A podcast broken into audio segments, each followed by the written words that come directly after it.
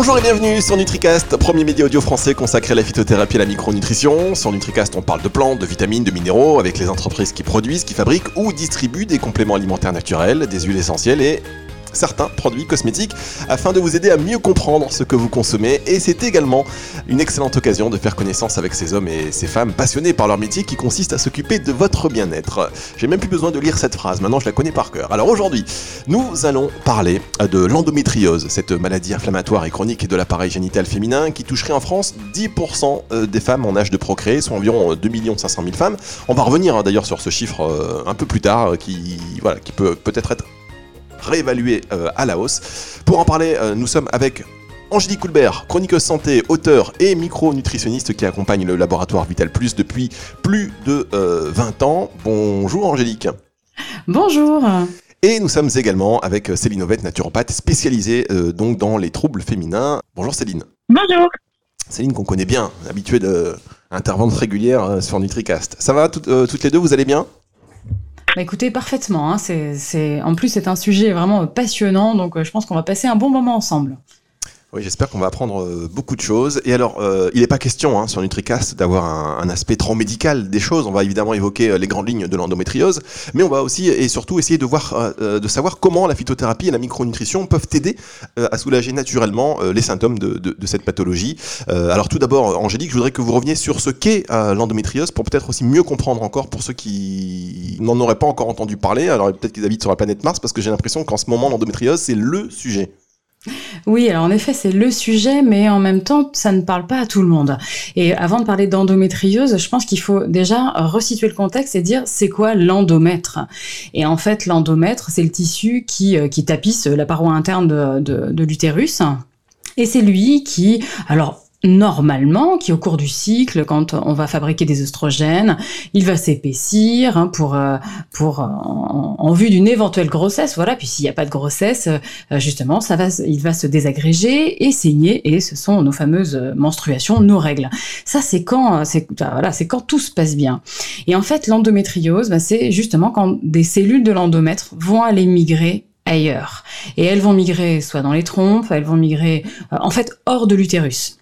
Ça peut être aussi dans d'autres organes, donc sur les ovaires, euh, au niveau de l'abdomen, hein, sur le péritoine, dans la vessie par exemple, sur tout l'appareil urinaire, ou euh, au niveau, euh, au niveau digestif, notamment dans le rectum. Et en fait, le problème, c'est que quand on va avoir nos modifications hormonales en tant que femme, c'est-à-dire nos oestrogènes qui vont agir hein, sur sur ces tissus, et eh bien justement au moment des règles, non seulement donc l'endomètre va saigner, mais aussi tous ces petits tissus qui ont, toutes ces petites cellules qui ont migré on appelle ça des tissus euh, ectopiques. En fait, ils n'ont rien à faire là, mais euh, ils sont un petit peu partout. Donc, comme on disait, au niveau des ovaires, au niveau de, du, péritoine, au niveau de la vessie, et tout ça, voilà, tous ces tissus vont se mettre à saigner.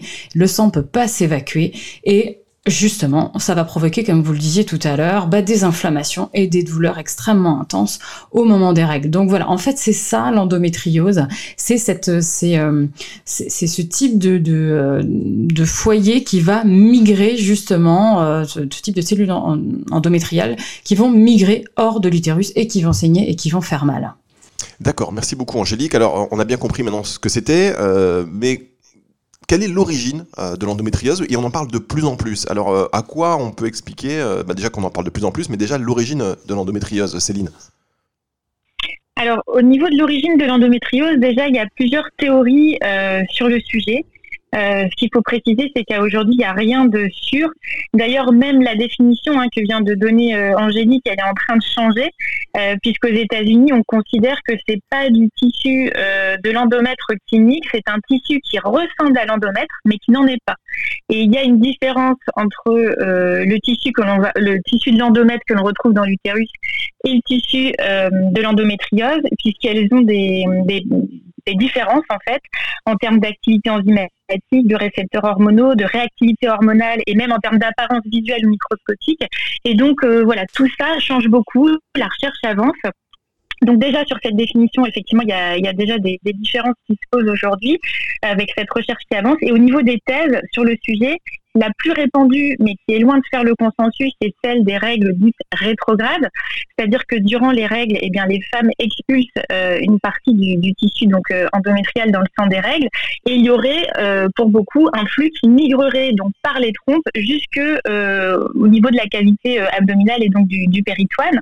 Donc c'est une théorie ça qui est de plus en plus critiquée, puisqu'aujourd'hui on sait qu'il y a à peu près 90% des femmes qui ont un flux rétrograde, et heureusement pour nous, 90% des femmes n'ont pas d'endométriose. Donc, ça veut bien dire qu'il y, a quelque chose d'autre euh, qui peut expliquer ça.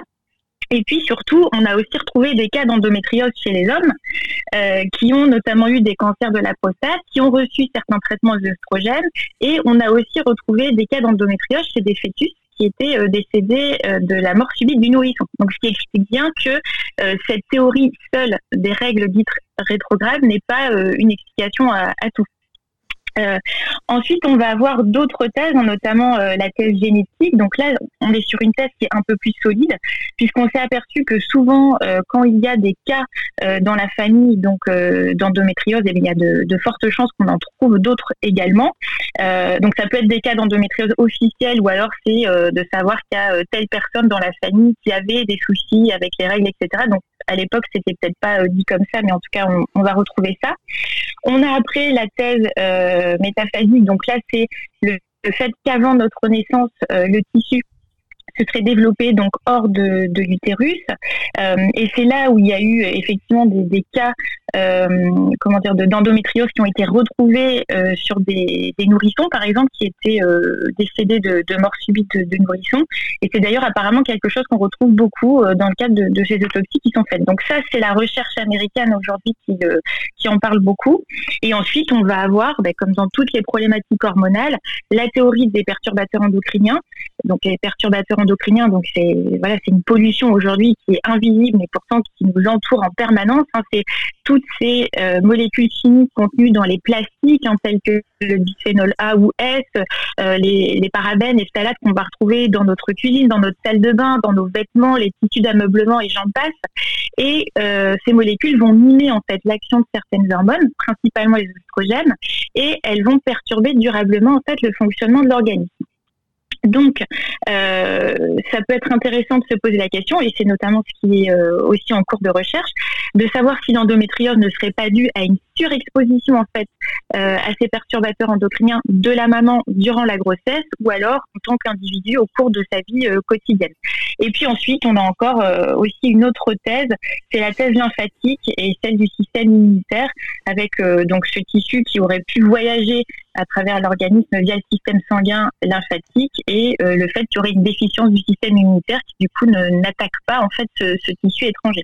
Donc concrètement aujourd'hui, on ne connaît pas exactement euh, la cause. Et c'est ça qui pose un vrai problème, puisque euh, bah, si on n'a pas de cause clairement identifiée, c'est compliqué de trouver un traitement et des solutions.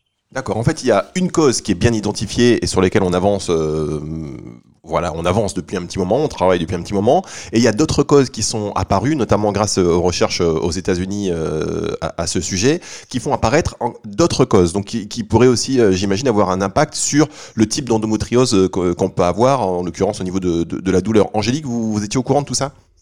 Alors non, non, effectivement, moi, cette, euh, ces recherches-là, je, je n'en avais pas forcément euh, connaissance, et je trouve ça extrêmement euh, intéressant de, voir que, tout avance, et, et je trouve ça très bien que voilà, qu'on se penche un petit peu sur cette pathologie qui est, bah, comme vous le disiez, effectivement, faut peut-être venir de la planète Mars pour pas en avoir entendu parler, mais force est de constater quand même que on a quand même pas mal de gens qui ne sont pas qui ne sont pas au courant de cette pathologie et qui euh, et même pas mal de médecins qui ne sont pas euh, qui ne sont pas informés euh, et qui disent juste bon bah voilà tu, tu, tu as des douleurs pendant tes pendant tes règles. Voilà les règles bah, c'est normal hein, c'est naturel mais par contre les, douleurs pendant les règles elles ne sont pas normales. Donc c'est vrai que c'est sur ces symptômes je pense que la plupart des, des médecins sont pas sont pas bien informés.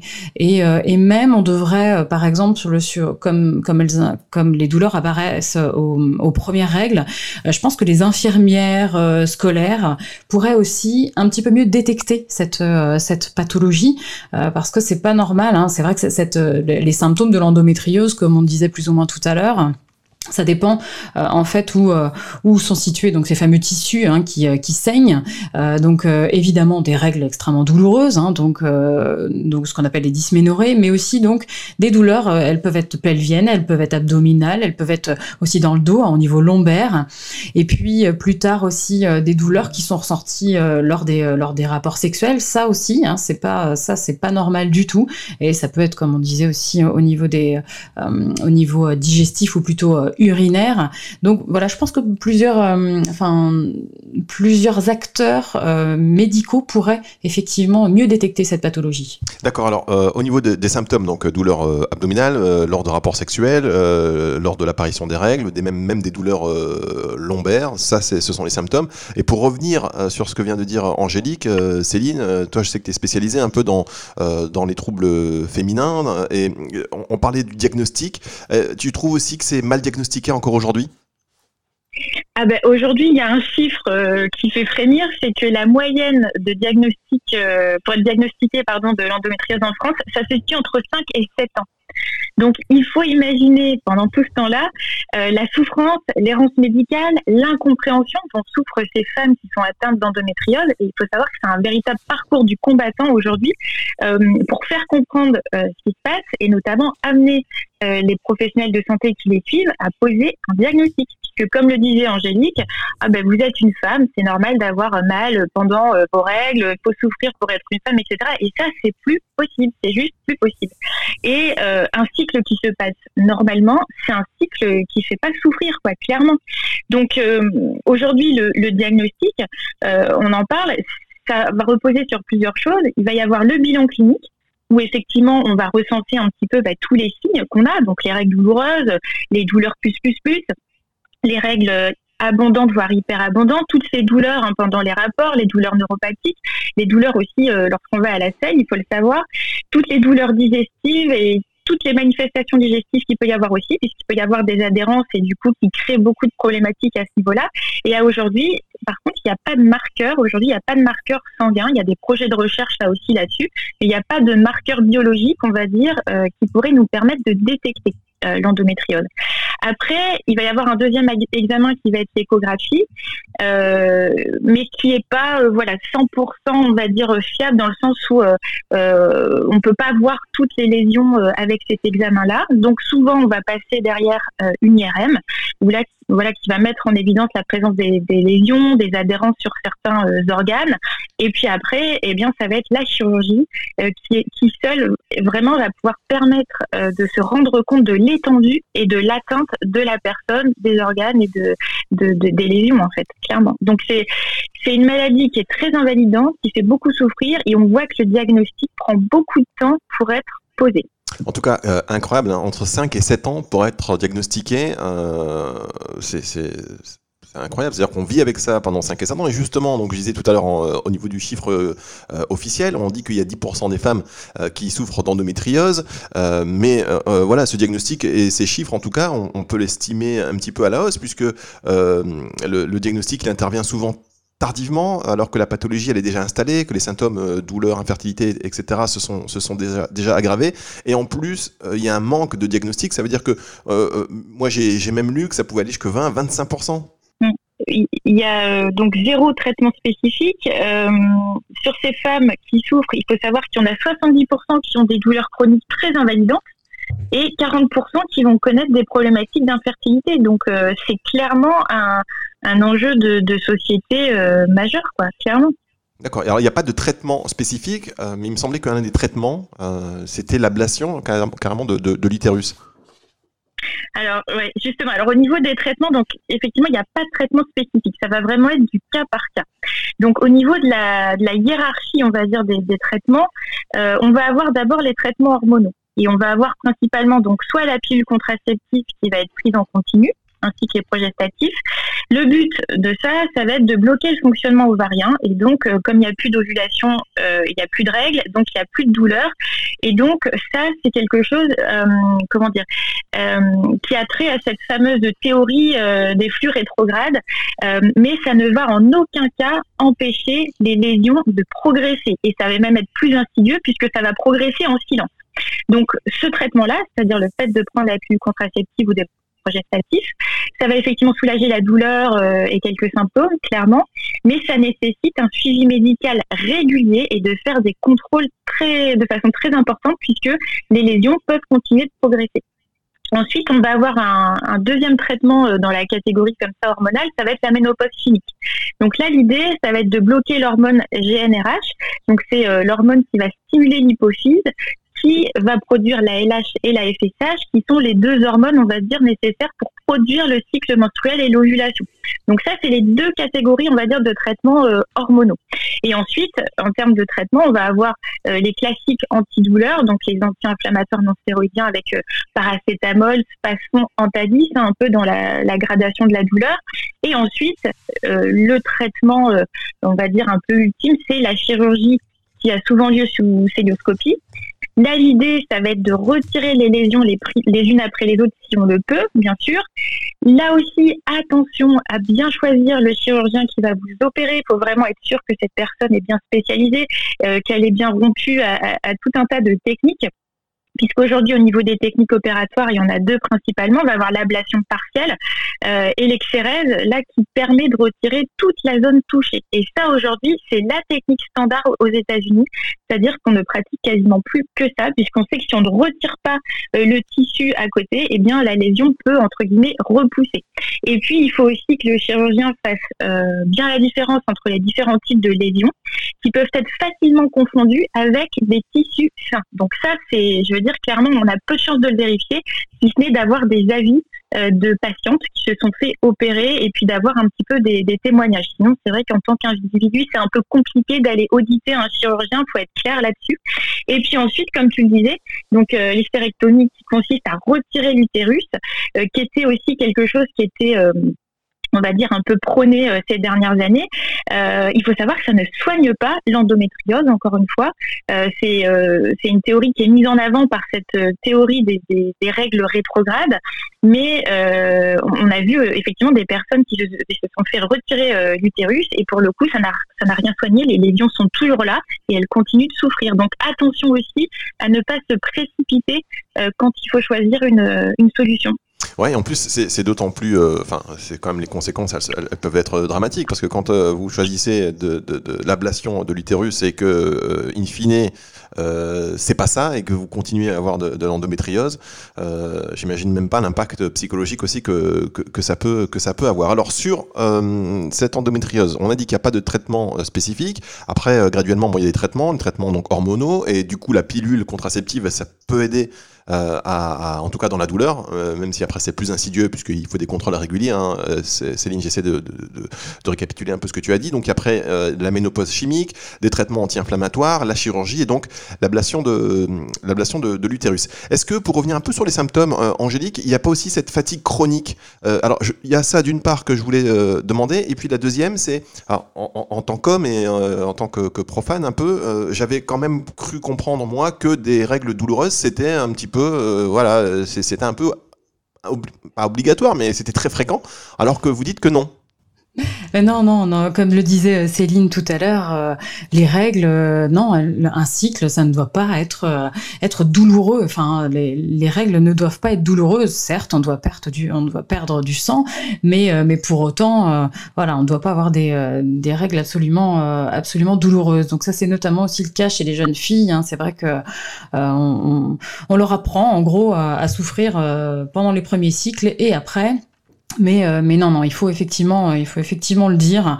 Euh, c'est, euh, ça reste, ça, ça, reste important de bien diagnostiquer vraiment cette endométriose assez rapidement, parce que certaines jeunes filles en sont vraiment atteintes et voilà, et on leur dit, bah oui, hein, oh, t'inquiète pas, c'est normal. Donc non, effectivement, ça c'est un problème. Et puis il y a aussi un problème qu'on n'a pas soulevé, c'est l'infertilité, quoi, parce que c'est vrai que, eh ben, évidemment, une hystérectomie, voilà, hein, avec toutes les conséquences que ça peut engendrer, et c'est vrai que cette pathologie, elle est souvent détecté à ce moment-là. C'est-à-dire que les femmes veulent avoir un enfant et, euh, bien, euh, alors elles essaient et puis euh, jusqu'à temps qu'on se rende compte effectivement que la problématique peut être, enfin, et, due à cette endométriose. Donc ça, enfin cette infertilité, je pense aussi Et pour moi, euh, un des euh, un, des symptômes entre guillemets, enfin c'est c'est ça fait vraiment partie, je pense, des, grosses problématiques de notre époque aussi.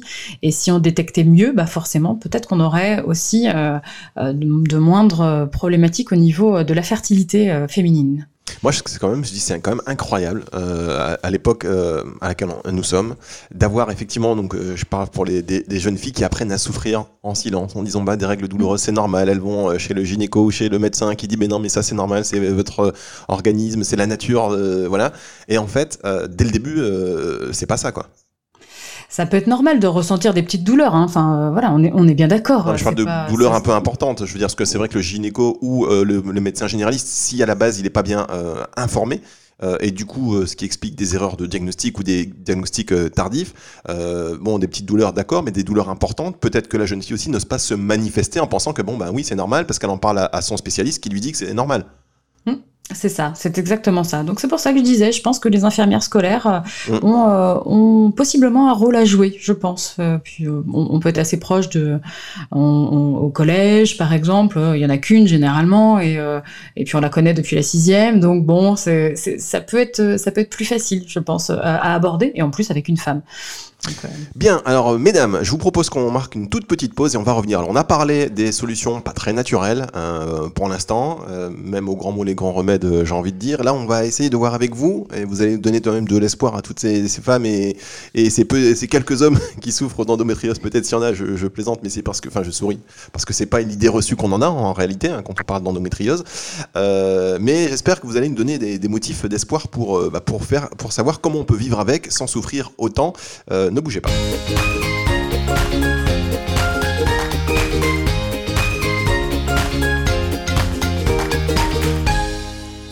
NutriCast aujourd'hui avec Angélique Coulbert euh, du laboratoire Vital Plus et c'est Innovette, naturopathe spécialisée dans les troubles féminins. On parle de l'endométriose.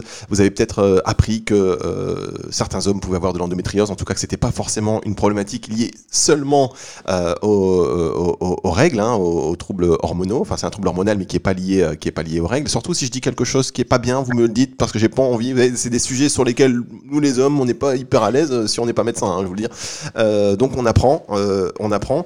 On a parlé des solutions, des solutions qui étaient un peu radicales ou euh, un peu chimique. Et là, on va essayer de s'attacher aux, solutions naturelles pour soulager, euh, pour améliorer euh, cette, cette, endométriose et pour apprendre à, mieux vivre avec. Et juste avant d'entrer dans, dans le détail de ces solutions naturelles, on a parlé tout à l'heure des, perturbateurs endocriniens avec toi, Céline, tu les as, tu les as mentionnés. sachez qu'il y a une étude qui est sortie il n'y a pas très longtemps qui parle de l'impact possible des ondes électromagnétiques aussi à, ce, à ce sujet, qui interviendrait sur l'intestin euh, donc qui provoquerait une inflammation en fait de la muqueuse intestinale euh, liée au fait que beaucoup de gens aussi hein, gardent leur téléphone dans leur poche 80% hein. il faut le savoir aujourd'hui des, euh, des, cellules immunitaires se trouvent dans l'intestin. Et donc il a été démontré que l'exposition d'organismes vivants aux ondes électromagnétiques de téléphone portable augmente la production des protéines de stress ce qui est donc témoin d'un phénomène d'inflammation en réalité. Donc effectivement il y a beaucoup d'éléments peut-être aussi extérieurs qui peuvent expliquer des douleurs plus ou moins élevées. Alors c'est des pistes voilà je pense que dans 40 ans, 50 ans, on va en savoir un peu plus, mais euh, rien n'est à négliger, j'imagine, de toute manière, pour, euh, essayer de, se soulager. Euh, Céline. Exactement, ça a très bien résumé euh, les choses.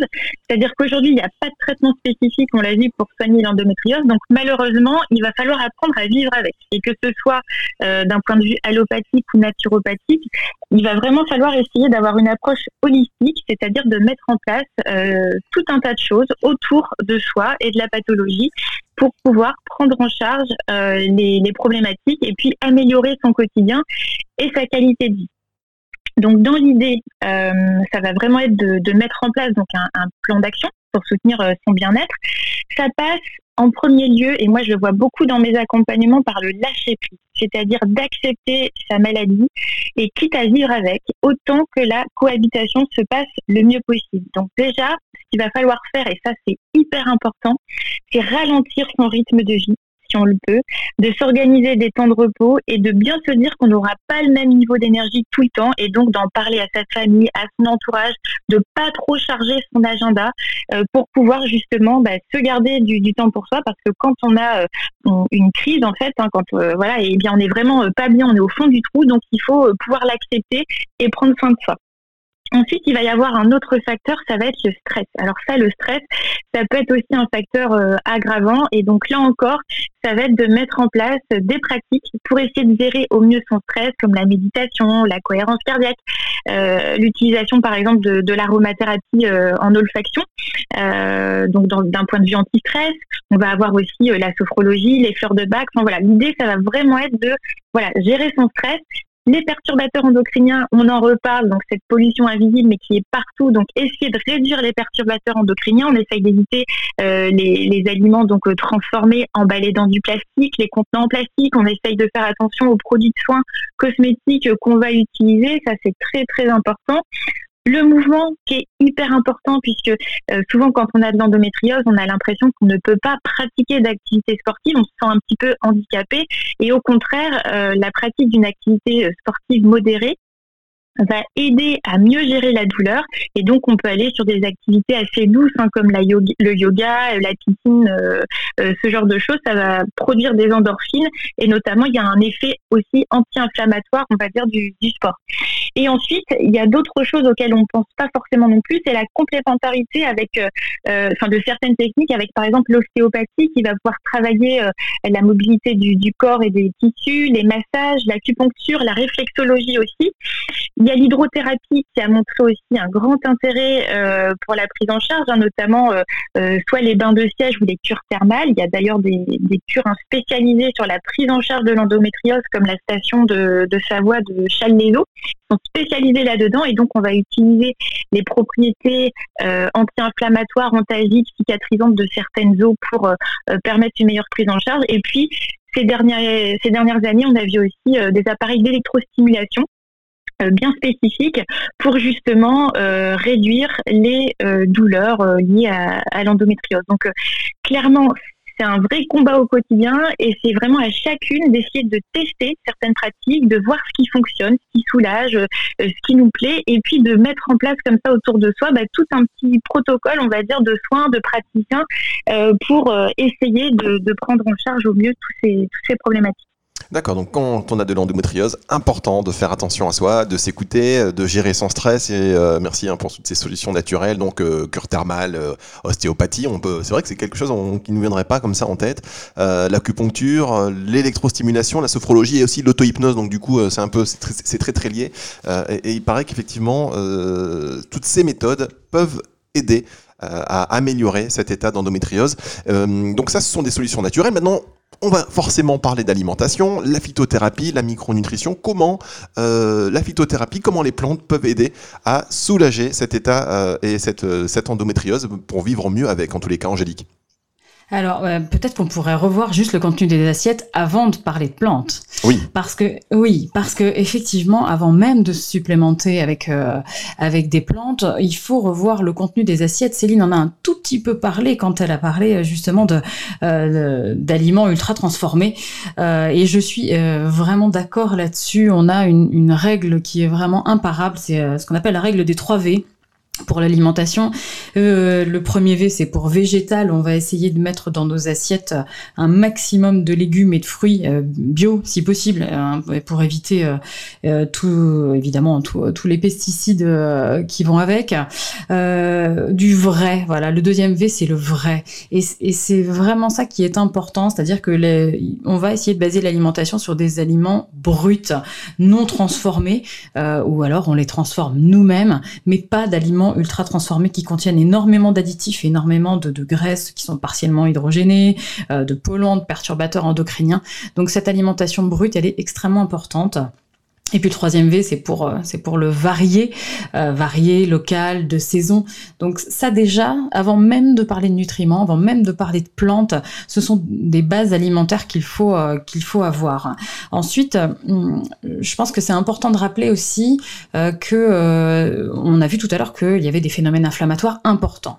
Donc par l'alimentation, on peut euh, justement diminuer cette inflammation et, euh, euh, agir facilement. Alors c'est simple, hein, on va essayer justement d'apporter un petit peu plus d'oméga 3.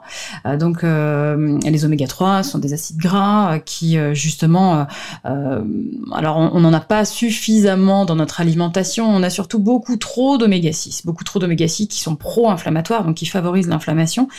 Donc l'objectif c'est de mettre un petit peu plus dans les assiettes des aliments qui sont riches en oméga 3 alors que ce soit des, oméga 3 euh, euh, végétaux avec euh, ne serait-ce que quelques noix tous les jours, des huiles pression à froid de des huiles de noix, des huiles de colza, des huiles de lin, de caméline. donc ça ça c'est tout à fait possible dans des graines de chia par exemple ou des graines de lin moulu. Donc ça c'est tout à fait possible d'en ajouter tous les jours dans son alimentation et puis on peut aussi miser sur nos oméga 3 à longue chaîne. Donc les oméga 3 à longue chaîne qu'on retrouve donc qu'on appelle EPA et DHA, euh, qu'on retrouve notamment dans les petits poissons gras. Alors, euh, genre sardines, maquereaux, harengs, donc ça aussi c'est facile. Ça aussi sont des petites, on peut en manger deux fois par semaine. Et c'est sont des manières simples justement de rétablir un petit peu ce ratio oméga 6, oméga 3 euh, qui est parfois dans nos, dans, nos, alimentations occidentales beaucoup trop porté sur les oméga 6 et pas assez sur les oméga 3. Donc c'est vrai que bien avant de se supplémenter par exemple avec, avec des, des huiles, des, des d'huile oméga 3, euh, ça peut être indispensable, on est d'accord, mais, mais, euh, mais, il faut déjà revoir son alimentation et essayer de d'augmenter cette part des oméga 3. Angélique, juste, un, juste un mot sur les oméga 6, dans quels aliments ils sont présents? Alors, on en a beaucoup dans. Alors, ah bah, alors toutes les viandes, hein, de toute façon, euh, sont riches en acides gras. enfin, les viandes, notamment les viandes rouges, par exemple, euh, qui sont, euh, qui, on, a beaucoup d'acides gras saturés et aussi d'oméga 6, mais il y en a aussi plein dans les aliments ultra transformés dont on parlait. C'est-à-dire qu'à chaque fois qu'on a de l'huile de tournesol, à chaque fois on a beaucoup trop d'oméga 6. il y en a dans l'huile d'arachide aussi.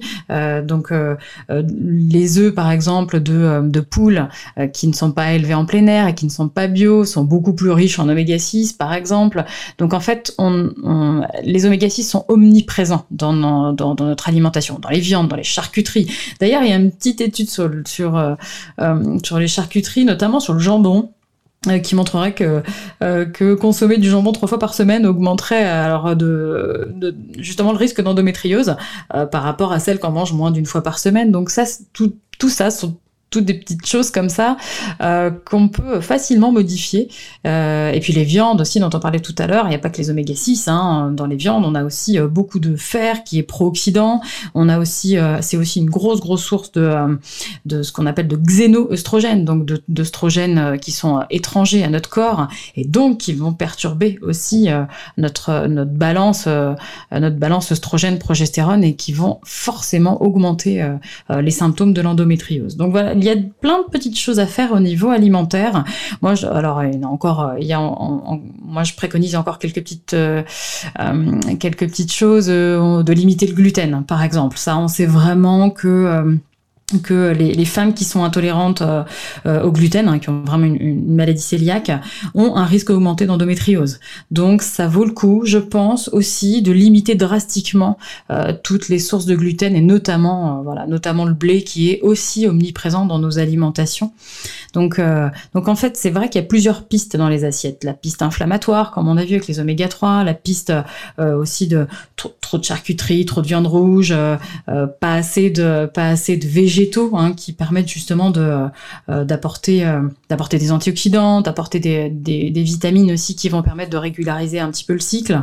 Euh, donc ça c'est et puis cette cette les oestrogènes, voilà ça les xénoestrogènes. Donc non seulement on en a dans les dans, certaines viandes, mais aussi dans les laitages et notamment dans les laitages animaux et ceux de vaches où on sont vraiment des sources des sources de étrangers et on en a suffisamment. Hein. Donc, euh, donc je pense que vraiment bien avant de, se supplémenter.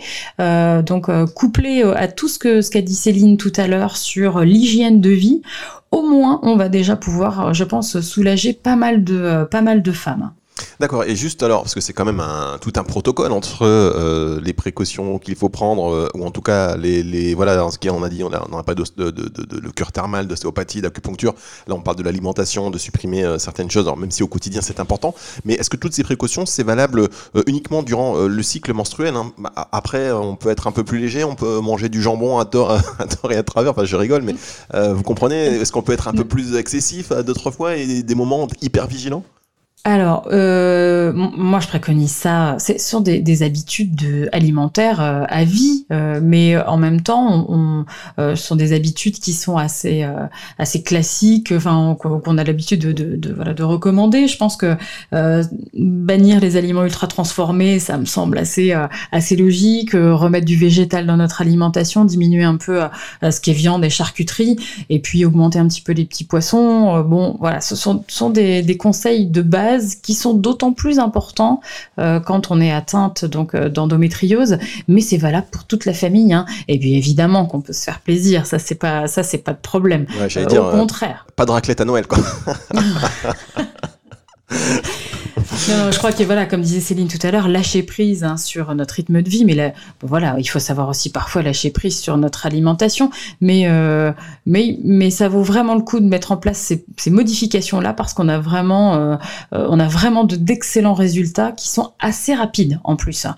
Donc euh, sur euh, vraiment des, des, des, soulagements de, de, de douleurs qui peuvent être assez vraiment assez rapides un, un mois, deux mois après, juste en modifiant l'alimentation. D'accord, et puis c'est vrai que euh, dans ces nouveaux protocoles alimentaires ou ces nouveaux protocoles de vie, euh, quelque part, c'est la mise en route hein, qui coûte parce qu'on se coupe d'habitude, mais euh, après, je pense qu'effectivement, on en ressent très rapidement les bénéfices et on, on veut plus après changer cette nouvelle routine qui, qui, nous fait du bien et on le constate assez rapidement. Alors, Angélique, vous avez parlé donc de l'alimentation avant les plantes et du coup maintenant, est-ce qu'il y a des plantes spécifiquement pour soulager l'endométriose, donc qui vont aller baisser cette inflammation?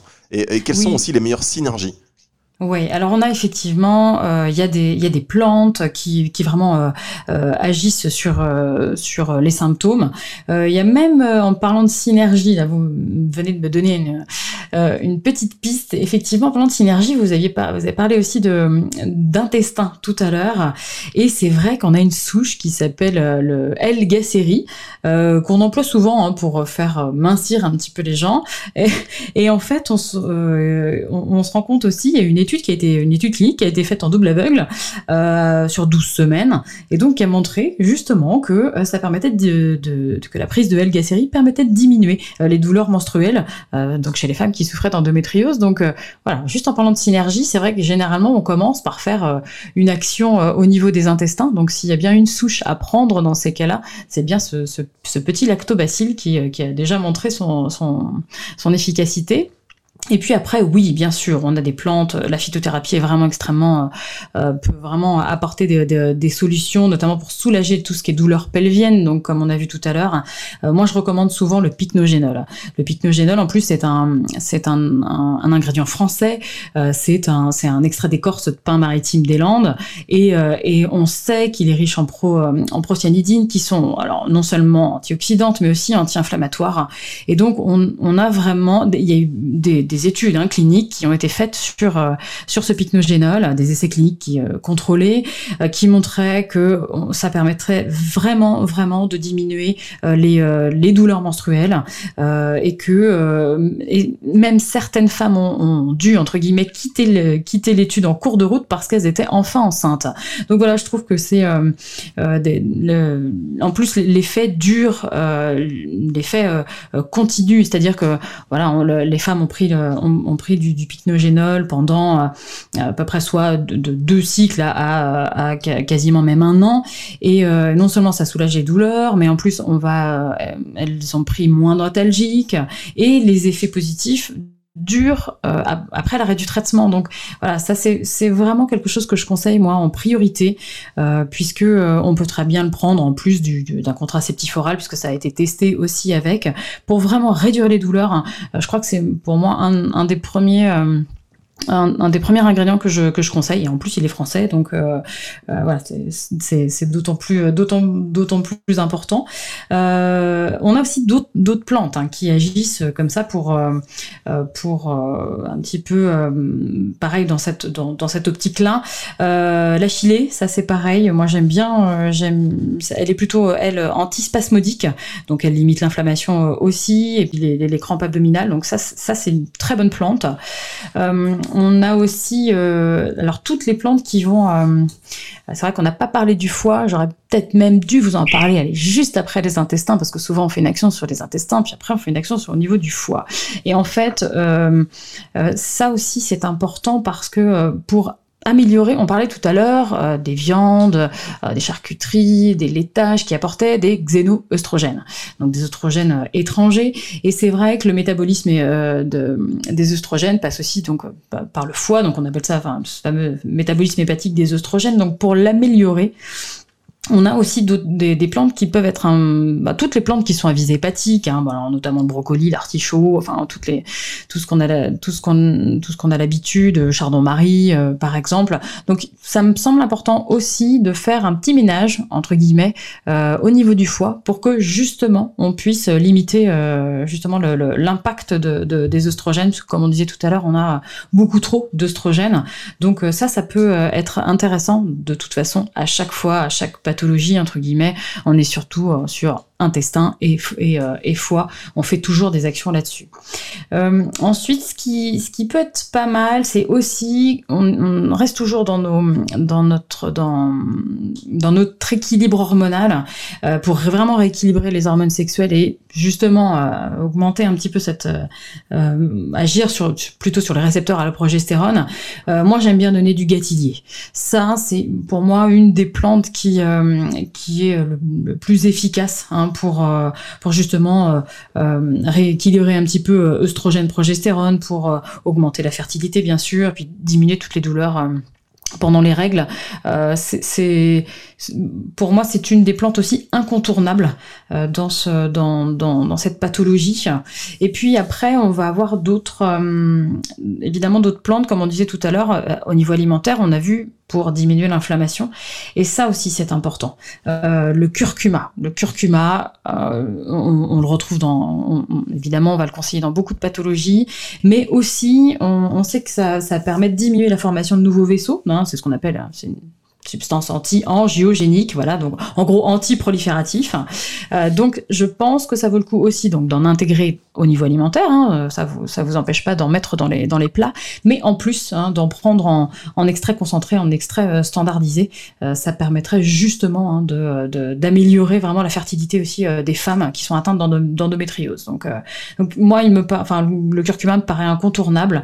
On a aussi une substance un flavonoïde qui est l'apigénine qui peut fonctionner aussi un peu pareil, c'est-à-dire que euh, qui a aussi ses, vertus anti-inflammatoires et surtout euh, anti-angiogéniques et anti, euh, anti-prolifératives. Donc ça c'est pas mal. La bigénine, on en retrouve par exemple, c'est un flavonoïde qu'on retrouve facilement dans la camomille par exemple. Euh, et puis en parlant d'inflammation, euh, et puis vous avez parlé d'immunité tout à l'heure aussi, c'est la vitamine D3. Alors celle-ci, moi pour moi aussi, elle est. J'ai l'impression qu'en ce moment, la vitamine D3, Mais elle est incontournable en ce moment. Donc donc donc là aussi, hein, on sait que euh, on sait que, que lors d'études qui ont été faites en double aveugle, hein, justement, la prise de, de, de, vitamine D3 chez, euh, chez des femmes qui souffraient de dysménorrhée a vraiment permis de diminuer les douleurs euh, et, euh, et, la prise et la prise anti-inflammatoire. Donc donc ça ça fait voilà ça fait partie des des, des bases. Hein, la vitamine D3, ça c'est sûr que bon atteint ou pas d'endométriose, de toute façon. c'est un Alors là quand même, Angélique, vous avez quand même donné beaucoup beaucoup d'informations qui sont bonnes.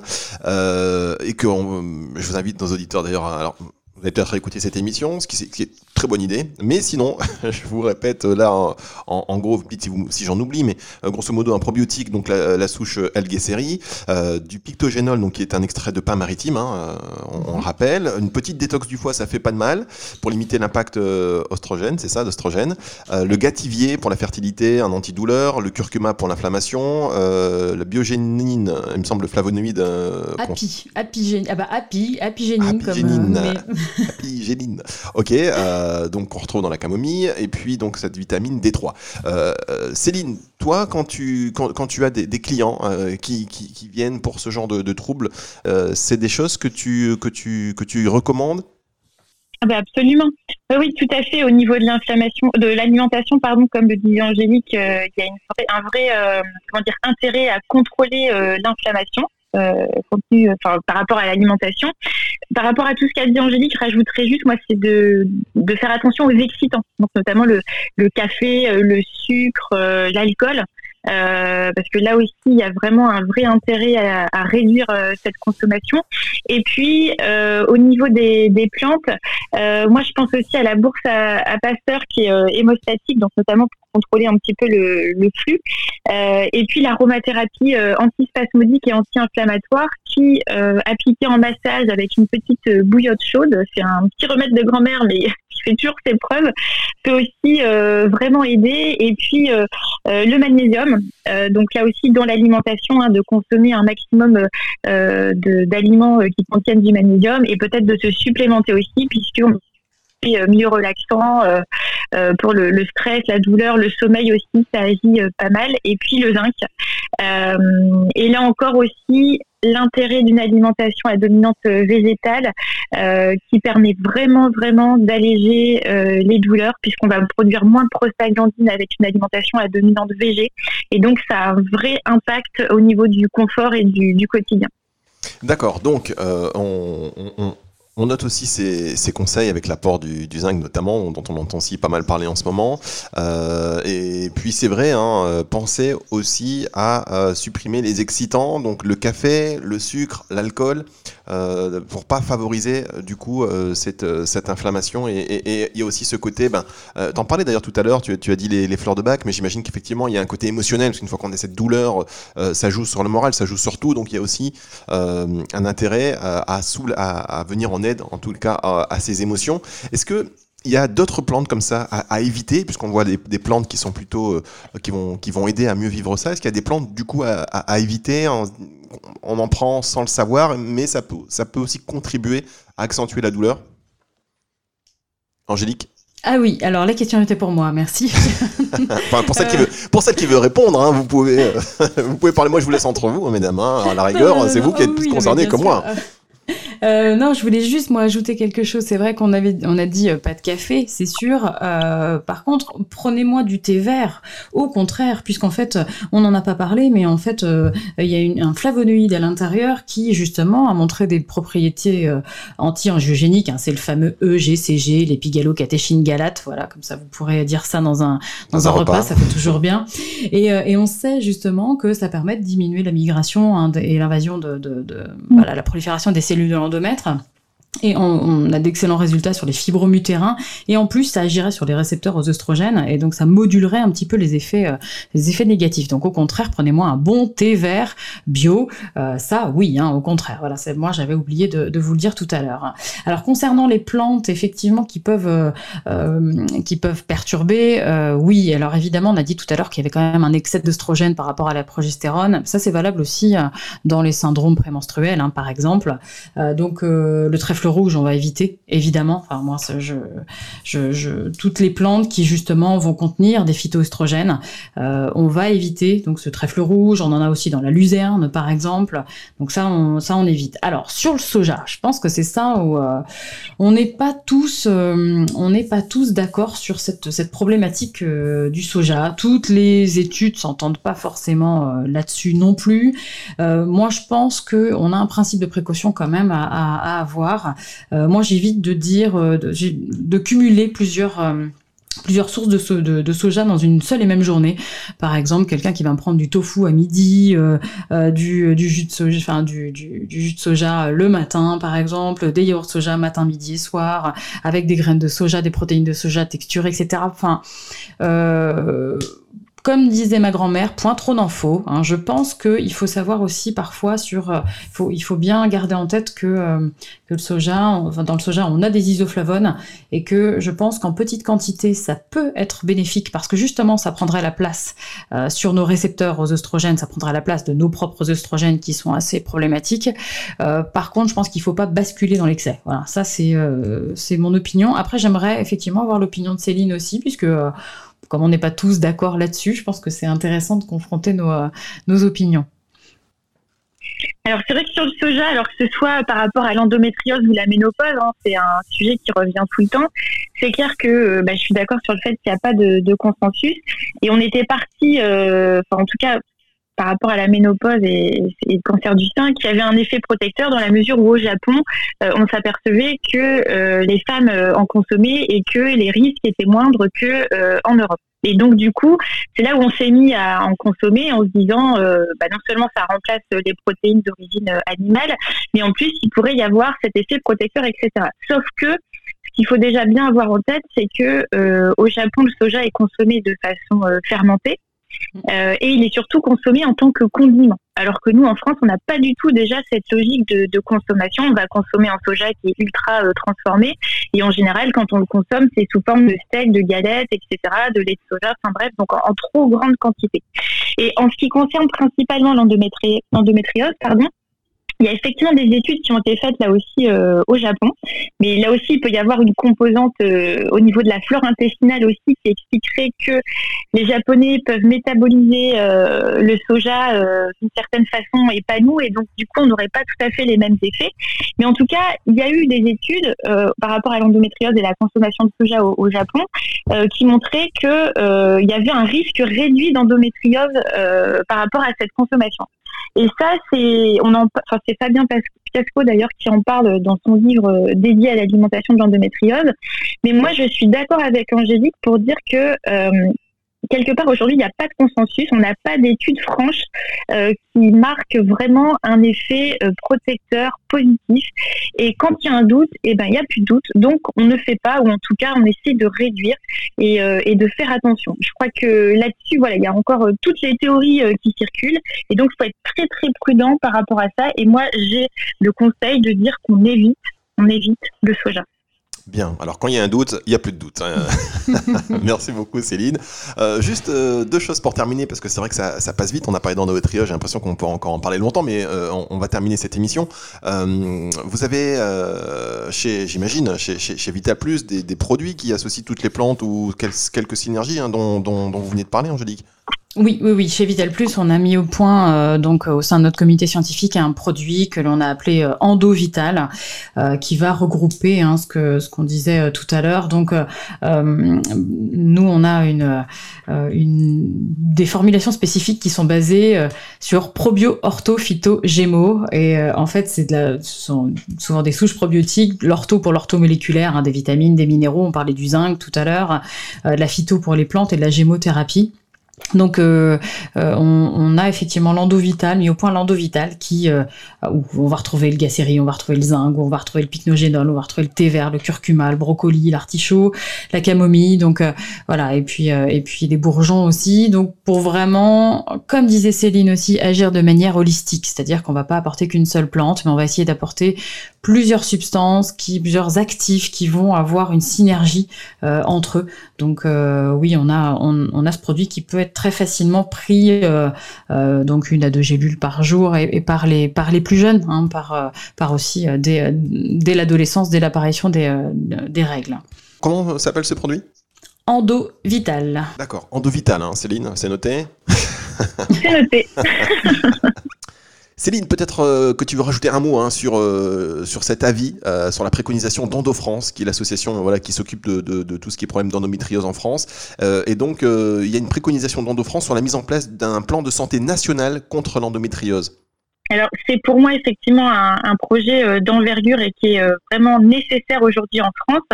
Euh, il faut en effet former de plus en plus de, de professionnels au diagnostic de l'endométriose et je voudrais vraiment insister là-dessus, mais un cycle normal, c'est un cycle qui se passe normalement. Et donc une femme qui souffre euh, lors de son cycle menstruel, ça doit vraiment interpeller. Et à ce sujet-là, tout le monde a son rôle à jouer.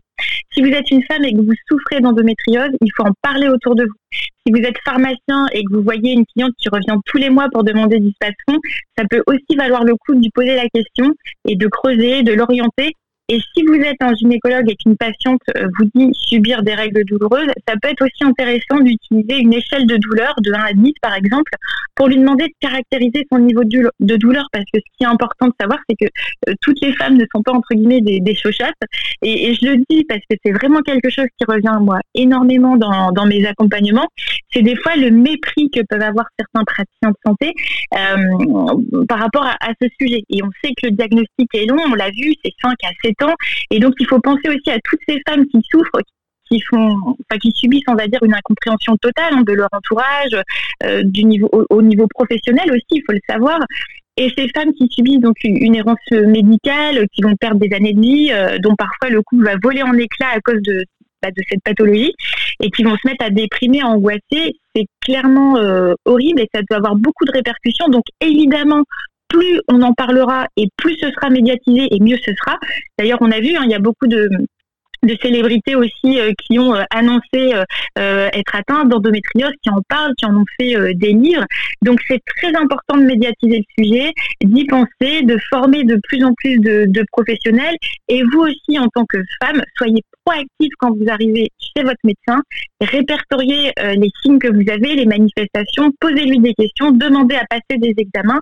Et j'espère vraiment qu'on arrivera à la création de centres spécialisés dans, dans une prise en charge dédiée avec des équipes euh, pluridisciplinaires comme ça se fait sur d'autres types de, pathologies. C'est clairement ce qu'on peut souhaiter de, mieux. Alors, euh, dernière question quand même, parce qu'on sait que euh, sur l'endométriose, bah, on avance tous les jours, même si les États-Unis ont de l'avance sur la France ou sur l'Europe, bon, bah, on, en découvre tous les jours sur les véritables causes de cette maladie. Et on, l'a bien vu tout à l'heure, c'est qu'il y a des hommes même qui étaient concernés, qu'on a trouvé des fœtus également victimes du syndrome de la, la mort subite du nourrisson qui y avait aussi développé de l'endométriose, c'est pour dire.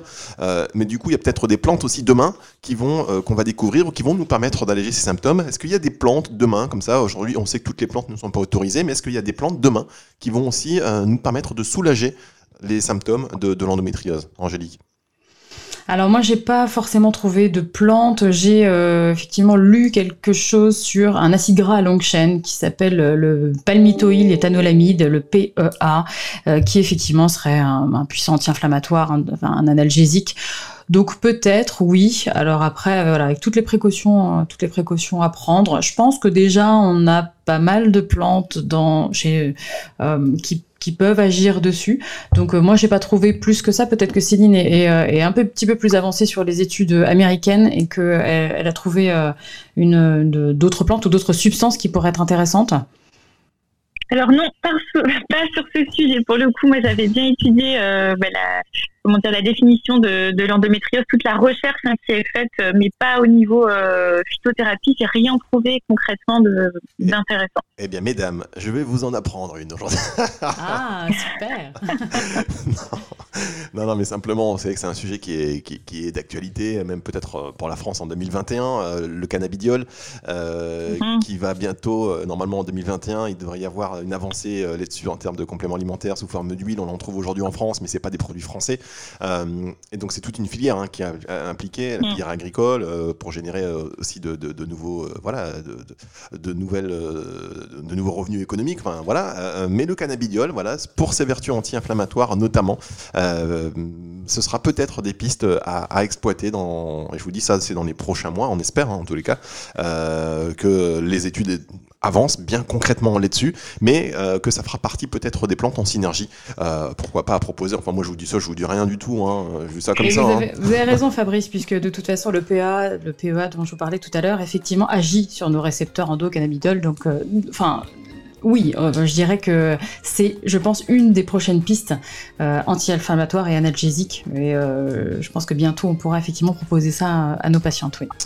En tout cas, voilà, on a vu que c'est un sujet euh, riche dont on, apprend euh, tous les jours, enfin sur lequel on, apprend tous les jours. Et on a bien vu, grâce à vous, mesdames, et merci beaucoup. Euh, comment, on pouvait avancer, comment on pouvait vivre avec, avec des solutions aussi naturelles pour pas être trop chargé, et puis en plus des solutions naturelles qui indépendamment de l'endométriose, et vous l'avez dit Angélique, eh ben, nous font du bien, font du bien à, l'organisme, donc il ne faut pas hésiter à aller vers un meilleur, euh, voilà, un confort plus important de l'organisme et avoir euh, et mettre en place des, nouvelles routines alimentaires. Merci beaucoup Angélique Coulbert euh, de, du laboratoire Vital Plus, merci beaucoup. On vous retrouve bientôt à la télé dans une chronique santé, j'imagine, ou dans un bouquin peut-être. Je sais pas ce que vous nous jetez, mais je suis sûr qu'on va vous retrouver très bientôt. Voilà, dans tout. à chaque fois que j'essaie de vous joindre, vous êtes hyper occupé, donc je me dis que on va vous retrouver forcément très très bientôt dans un média ou dans, ou dans un autre pour que vous puissiez nous distiller vos, vos conseils. Et puis Céline, peut-être un bouquin bientôt aussi je, sens que tu es approche, je sens que bientôt Céline, tu nous feras un petit bouquin. Peut-être. Ah, ça, je suis sûr que c'est un projet. Oh, il y a un projet, ça y est, j'ai levé le lièvre. en tout cas, je sais qu'il y a beaucoup de projets, notamment aussi avec Nutrecast. Donc Céline, je te dis à très bientôt. Merci beaucoup, mesdames. Et je vous souhaite une bonne fin de journée. D'ailleurs, si vous écoutez cette émission la nuit, cette phrase n'a aucun sens. Donc je vous dis, écoutez cette émission sur nitricast.fr sur toutes les plateformes de streaming audio. Et surtout, n'hésitez pas à la partager. À très bientôt et donc à la semaine prochaine sur NutriCast.